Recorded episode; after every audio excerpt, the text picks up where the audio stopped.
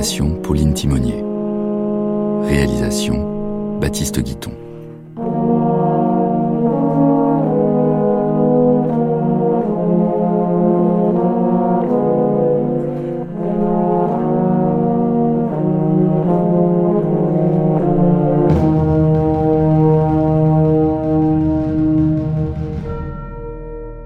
Cinquième épisode. La grève est entamée depuis 15 jours au Voreux. Étienne Lanty a pris la tête du mouvement, s'appuyant sur les idées d'un certain Pluchart, qui parcourt la France pour promouvoir l'international des travailleurs. Mais pour l'heure, à Montsou, les familles commencent à souffrir de la faim, et la compagnie refuse toute négociation. Alors Étienne, sentant les ouvriers flancher, a convoqué une réunion chez la veuve Désir, à laquelle Pluchart doit se joindre. L'idée est de faire adhérer les travailleurs à l'international. Mais Rasseneur se méfie. Il craint pour l'avenir de cette grève et redoute le sort qui sera réservé aux mineurs dans ce bras de fer avec la direction. Il était une heure, Pluchart n'était toujours pas arrivé. Vers une heure et demie, les délégués commencèrent à paraître, et Étienne dut les recevoir, car il désirait veiller aux entrées, de peur que la compagnie n'envoyât ses mouchards habituels. Comme deux heures sonnaient, il vit arriver Rasseneur. Un nouveau quart d'heure s'écoula. On s'impatientait dans la salle. Soudain, la veuve Désir, qui allongeait la tête au dehors, s'écria. Mais le voilà, votre monsieur. C'était Pluchart, en effet. Il arrivait en voiture, traîné par un cheval poussif. Oh, ne m'en veuillez pas, ne m'en veuillez pas. Hier, conférence à Preuilly le matin, réunion le soir à Valençay, aujourd'hui déjeuner à Marcienne. Enfin bon, j'ai pu prendre une voiture. Je, je suis exténué. hein. Vous, vous entendez ma voix hein Mais ça fait rien, ça fait rien. Je parlerai. Je parlerai tout de même. Oh, sapristi, les cartes que j'oublie. On serait propre, hein Il revint à la voiture et tira du coffre une petite caisse de bois noir qu'il emporta sous son bras. Allons-y. Étienne, rayonnant, marchait dans son ombre, tandis que Rasseneur, consterné, n'osait lui tendre la main. Une centaine de mineurs attendaient sur les banquettes. On regardait le monsieur de Lille. La redingote noire causait une surprise et un malaise. Immédiatement, sur la proposition d'Étienne, on constitua le bureau. Il lançait des noms, les autres approuvaient en levant la main. Pluchart fut nommé président, puis on désigna comme assesseurs Maheu et Étienne lui-même. Lorsqu'on parle, on a soif. Maheu la débarrassa et Pluchart put continuer. Il se dit très touché du bon accueil des travailleurs de Montsou. Il s'excusa de son retard en parlant de sa fatigue et de sa gorge malade. Puis il donna la parole au citoyen Rasseneur qui la demandait. Camarades, euh, certes, l'honneur défend de céder aux exigences de la compagnie, mais que de misère. Quel avenir terrible s'il faut s'obstiner longtemps encore. Déjà les corons meurent de faim. Et, et quelles sont les ressources sur lesquelles comptent les partisans de la résistance? Sans se prononcer pour la soumission, il amollissait les courages.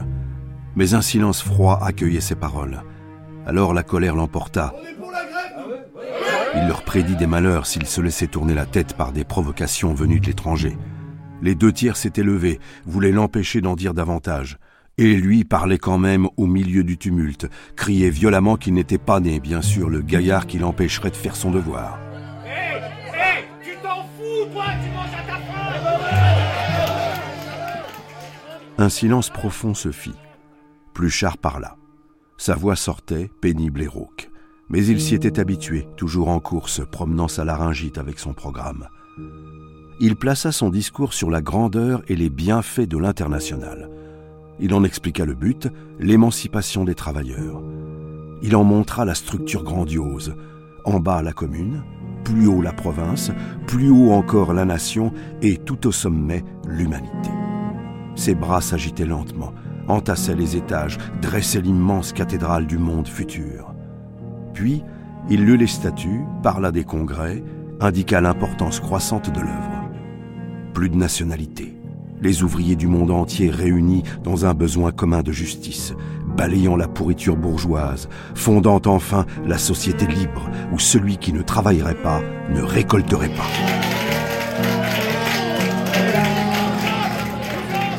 C'était la conquête du monde avant trois ans. Et il énumérait les peuples conquis. De tous côtés pleuvaient les adhésions. Puis quand on serait les maîtres, on dicterait des lois aux patrons, ils auraient à leur tour le poing sur la gorge.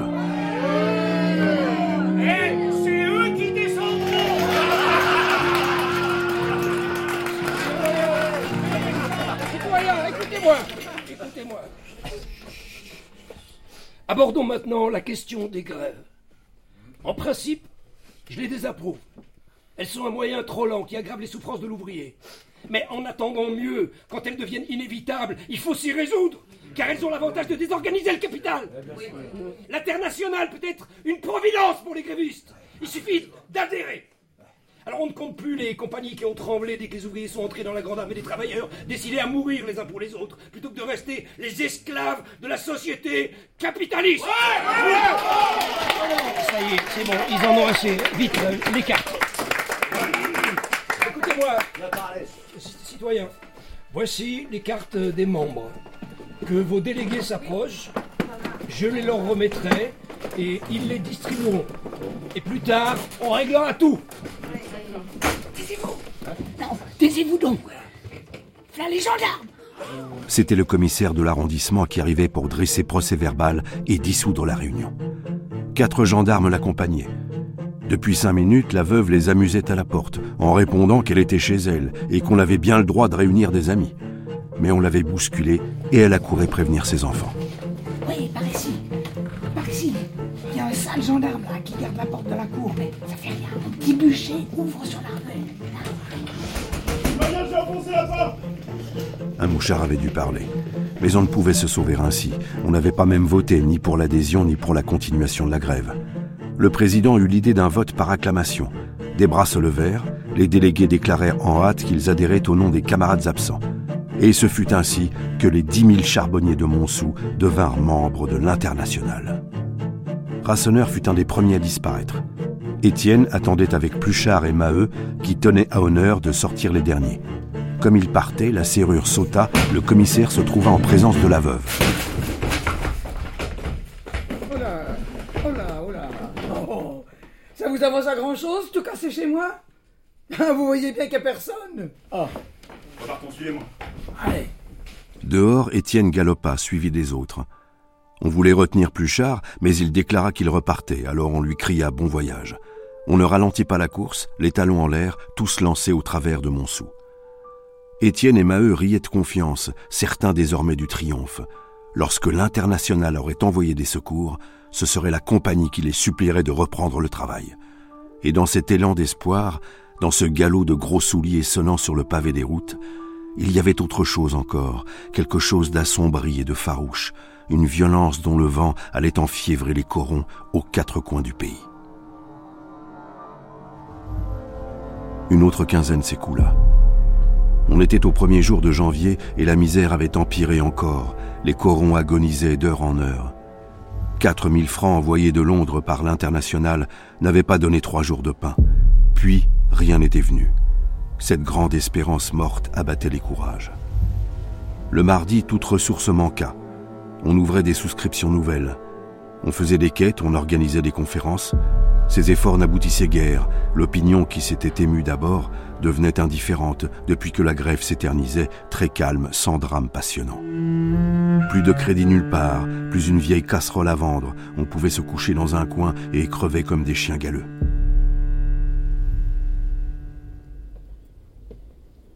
Un soir, comme Étienne passait près de Réquillard, il aperçut une fille de l'autre côté de la palissade. C'était la mouquette. C'est toi. Tu n'entres pas boire un petit verre? T'as peur de moi? Bon, Il la suivit. Elle habitait avec son père et son frère dans la maison délabrée qui se dressait au pied de l'ancienne fosse. La famille ne semblait manquer de rien.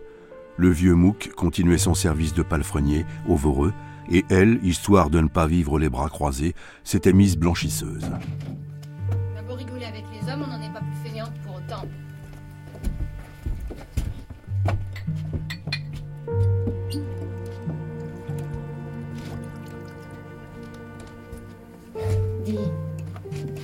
Pas m'aimer Mais.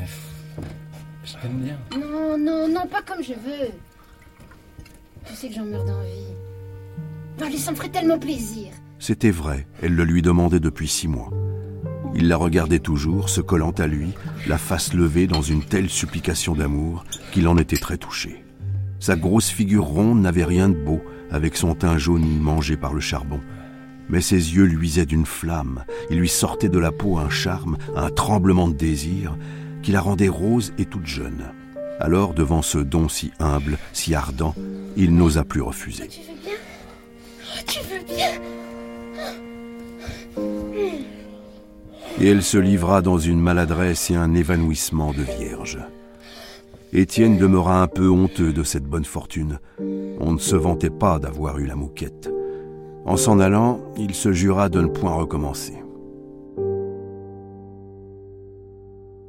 Le lendemain après-midi, les femmes du coron tentèrent une démarche près de Maigrat, l'épicier. Il n'y avait plus que cet espoir, fléchir cet homme, lui arracher une nouvelle semaine de crédit. C'était une idée de la Maheude, qui comptait souvent trop sur le bon cœur des gens. D'abord, Maigrat les avait fait entrer, ricanant, feignant de croire qu'elle venait payer leurs dettes. C'est gentil, ça, de s'être entendu pour apporter l'argent d'un coup.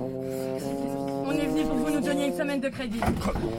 Est-ce que vous vous fichez du monde Non. Encore du crédit Mais vous, vous rêvez donc de me mettre sur la paille Non. Non Plus une pomme de terre. Plus une miette de pain Ou alors, je sais pas, moi, il y en a une qui veut finir l'après-midi avec moi, toi, par exemple. Ah oui, Les femmes guettaient dans ses yeux s'il se laissait attendrir. Il recommença à dire des farces. Il offrit sa boutique à l'une d'elles si elle le prenait pour galant. Une telle lâcheté les tenait toutes, qu'elles en rirent. Et la leva chérie déclara qu'elle voulait bien, elle. Mais il fut aussitôt grossier, il les poussa vers la porte. Comme elles insistaient, suppliantes, il en brutalisa une. Les autres sur le trottoir le traitèrent de vendu, tandis que la Maheude, les deux bras en l'air dans un élan d'indignation vengeresse, appelait la mort en criant qu'un homme pareil ne méritait pas de manger. Le retour au coron fut lugubre.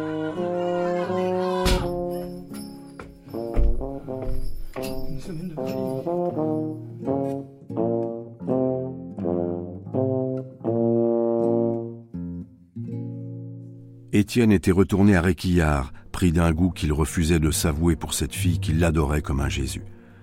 Mais ce soir-là, honteux, il avait l'intention de rompre. Et ne l'ayant pas trouvée chez elle, il s'était décidé à l'attendre. Sous le beffroi en ruine, l'ancien puits s'ouvrait à demi obstrué. La compagnie, depuis dix ans, se proposait de combler cette fosse morte. Mais elle attendait d'avoir installé au Voreux un ventilateur, car le foyer d'aérage des deux puits qui communiquaient se trouvait placé au pied du réquillard, dont l'ancien gouillot d'épuisement servait de cheminée. On s'était contenté de consolider le cuvelage, et on avait délaissé les galeries supérieures pour ne surveiller que la galerie du fond, dans laquelle flambait le fourneau d'enfer, l'énorme brasier de houille au tirage si puissant que l'appel d'air faisait souffler le vent en tempête. Par prudence, l'ordre était donné d'entretenir le goyot des échelles. Seulement personne ne s'en occupait.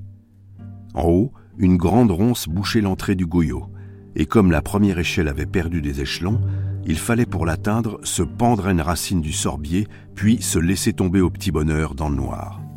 Étienne patientait lorsqu'il entendit parmi les branches un long frôlement. Il demeura stupéfait en reconnaissant Jeanlin qui allumait une chandelle et qui s'abîmait dans la terre. Une curiosité si vive le saisit qu'il s'approcha du trou. L'enfant avait disparu. Une lueur faible venait du deuxième palier. Étienne hésita un instant, puis il se laissa rouler en se tenant aux racines.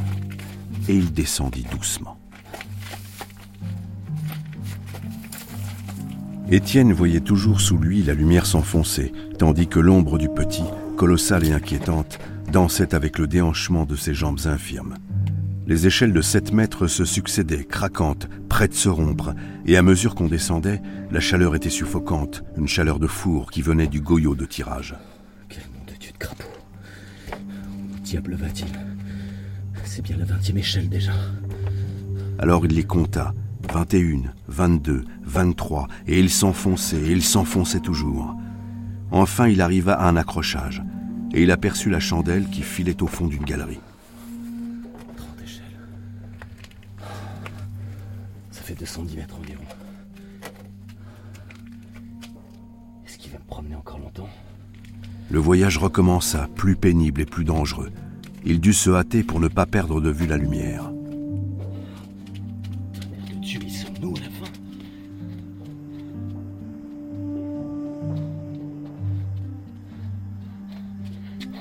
On y était.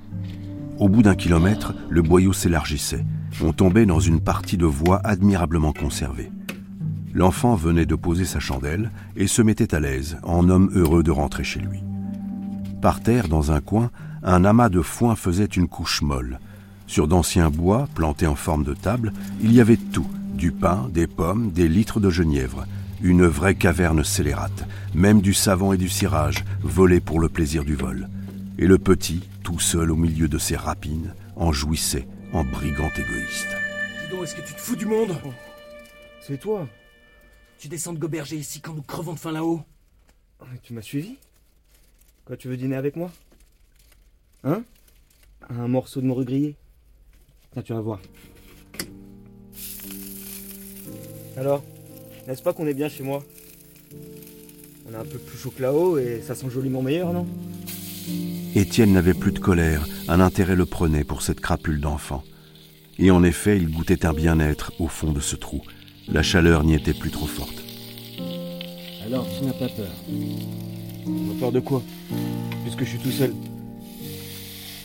Ça m'étonne plus si t'engraisses pendant que nous maigrissons tous. Sais-tu que c'est cochon de t'empiffrer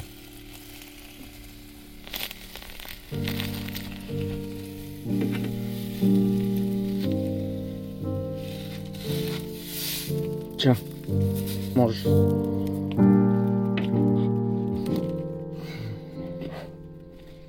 Et les autres T'y songes pas Tiens, pourquoi les autres sont-ils trop bêtes Hmm. D'ailleurs, t'as raison de te cacher, car si ton père apprenait que tu voles, il t'arrangerait. C'est ça que les bourgeois ne nous volent pas. C'est toi qui le dis toujours. Quand j'ai chipé ce pain chez Maigrat, c'était bien sûr un pas qui nous devait. Étienne avait fini son pain. Il but une gorgée de genièvre. Il fit jurer à l'enfant de ne pas découcher, comme il lui arrivait de le faire lorsqu'il s'oubliait dans son foin. Et prenant un bout de chandelle, il s'en alla le premier. Bon, allez. Il le laissa ranger tranquillement son ménage. Pendant ce temps, la mouquette se désespérait à l'attendre, assise sur une poutre malgré le grand froid. Quand elle l'aperçut, elle lui sauta au cou. Te voilà. Ce fut comme s'il lui enfonçait un couteau dans le cœur lorsqu'il lui dit sa volonté de ne plus la voir. Mon Dieu, pourquoi? Est-ce que je ne t'aime pas assez? Il lui expliquait le plus doucement possible qu'elle le compromettait aux yeux des camarades, qu'elle compromettait la cause de la politique. Qu'est-ce que ça peut bien faire à la politique? Éperdument, elle le suppliait. Lui, très ému, refusait toujours. Il le fallait. Alors, en la quittant, il voulut au moins l'embrasser. Et il se tenait à plein bras sous la lune lorsqu'une femme passa près d'eux avec un brusque sursaut. Qui est-ce? C'est Catherine. Elle revient de Jean Bar. La femme maintenant s'en allait, la tête basse, les jambes faibles, l'air très las. Et le jeune homme la regardait, désespéré d'avoir été vu par elle, le cœur crevé d'un remords sans cause. Est-ce qu'elle n'était pas avec un homme? Est-ce qu'elle ne l'avait pas fait souffrir lorsqu'elle s'était donnée à cet homme? Mais cela, malgré tout, le désolait de lui avoir rendu l'appareil. Veux-tu que je te dise? Si tu ne veux pas de moi, c'est que tu en veux une autre.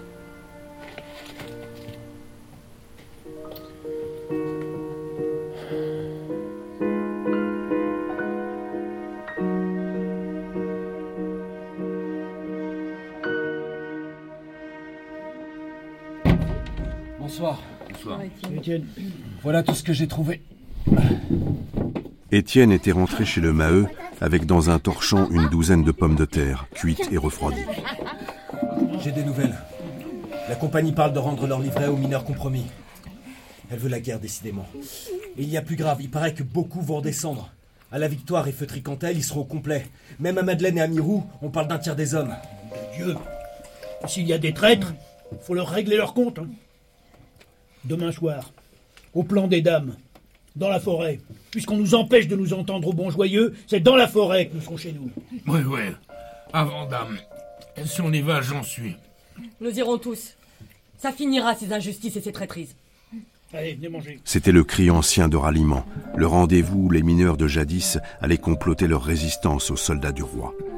Étienne décida que le rendez-vous serait donné à tous les corons pour le lendemain soir.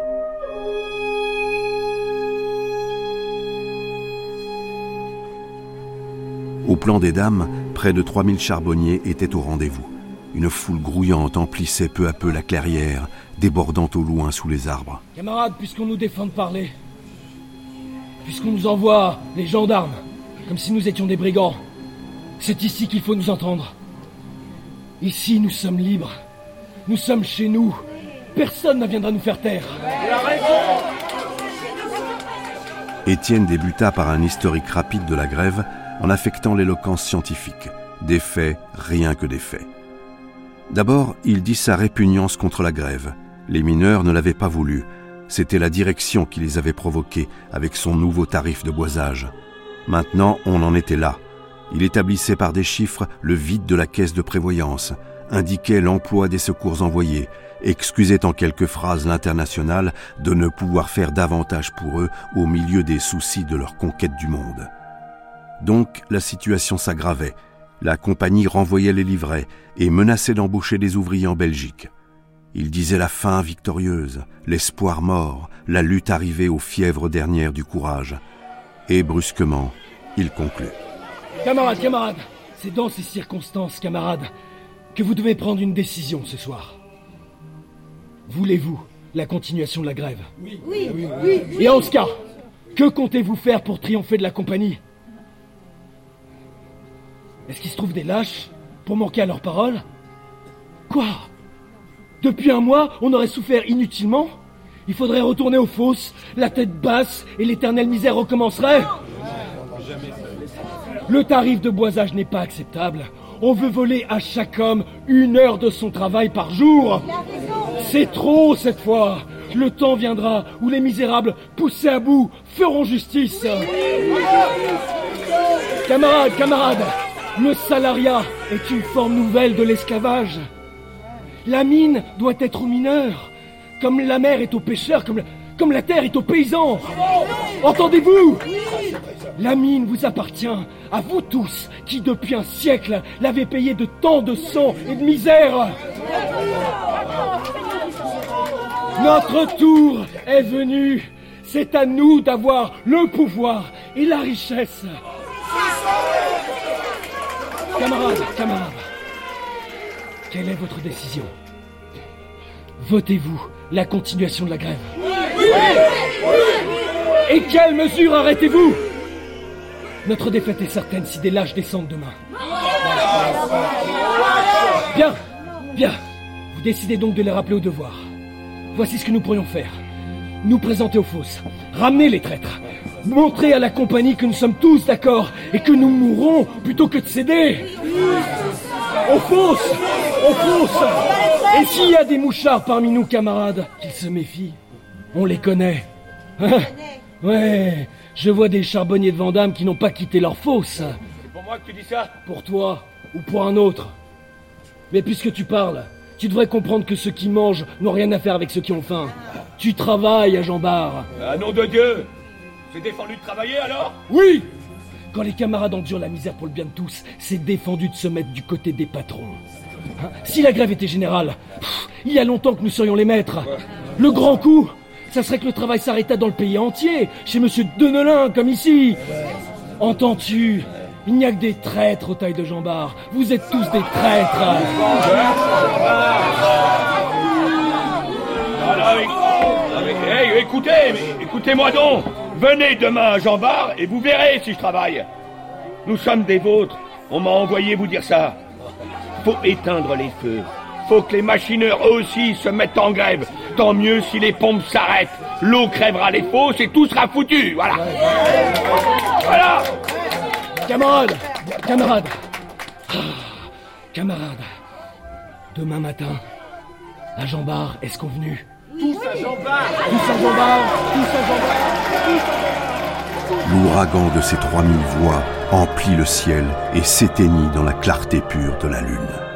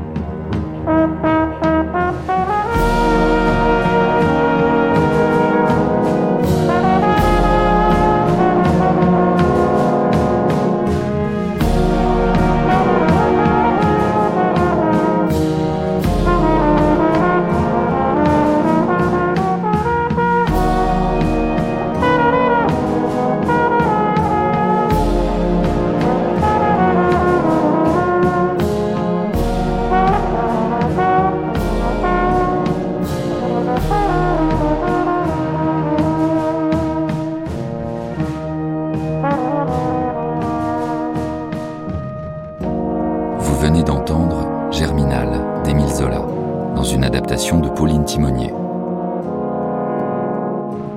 Une réalisation radiophonique de Baptiste Guiton.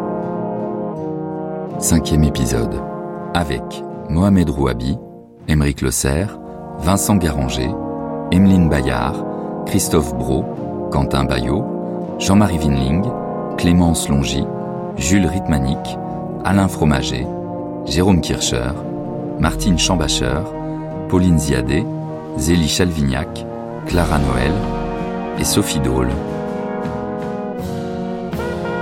Musique originale, Sébastien Quincé. Bruitage, Bertrand Amiel. Conseillère littéraire, Emmanuel Chevrière. Prise de son, montage et mixage, Manu Couturier, Valentin Azanzielinski. Assistante à la réalisation, Claire Chéneau. Retrouvez l'intégralité du générique sur franceculture.fr.